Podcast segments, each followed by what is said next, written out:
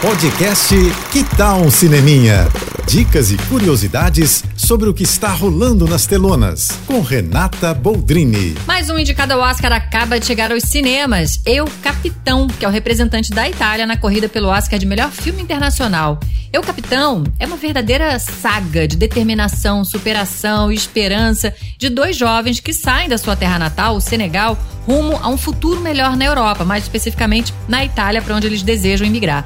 E assim, eles vão peregrinar, sofrer todo tipo de violência, de privação, para poder atravessar parte do território africano com a esperança de pegar um barco rumo à Sicília, na Itália, e tentar começar uma vida longe da miséria, do desamparo e assim ajudar a família também. O filme é essa jornada, sabe? Que é tensa, angustiante dos meninos, que é provavelmente pelo que muitos imigrantes africanos passam, né? Ao deixar os seus países de origem rumo à Europa, como se lá também não fossem continuar sendo maltratados na grande maioria das vezes.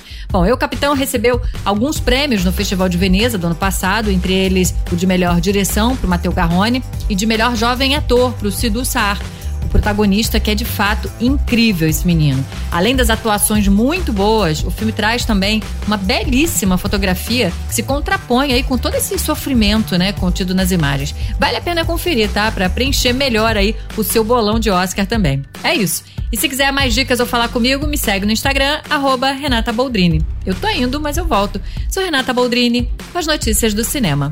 Você ouviu o podcast Que Tal um Cineminha?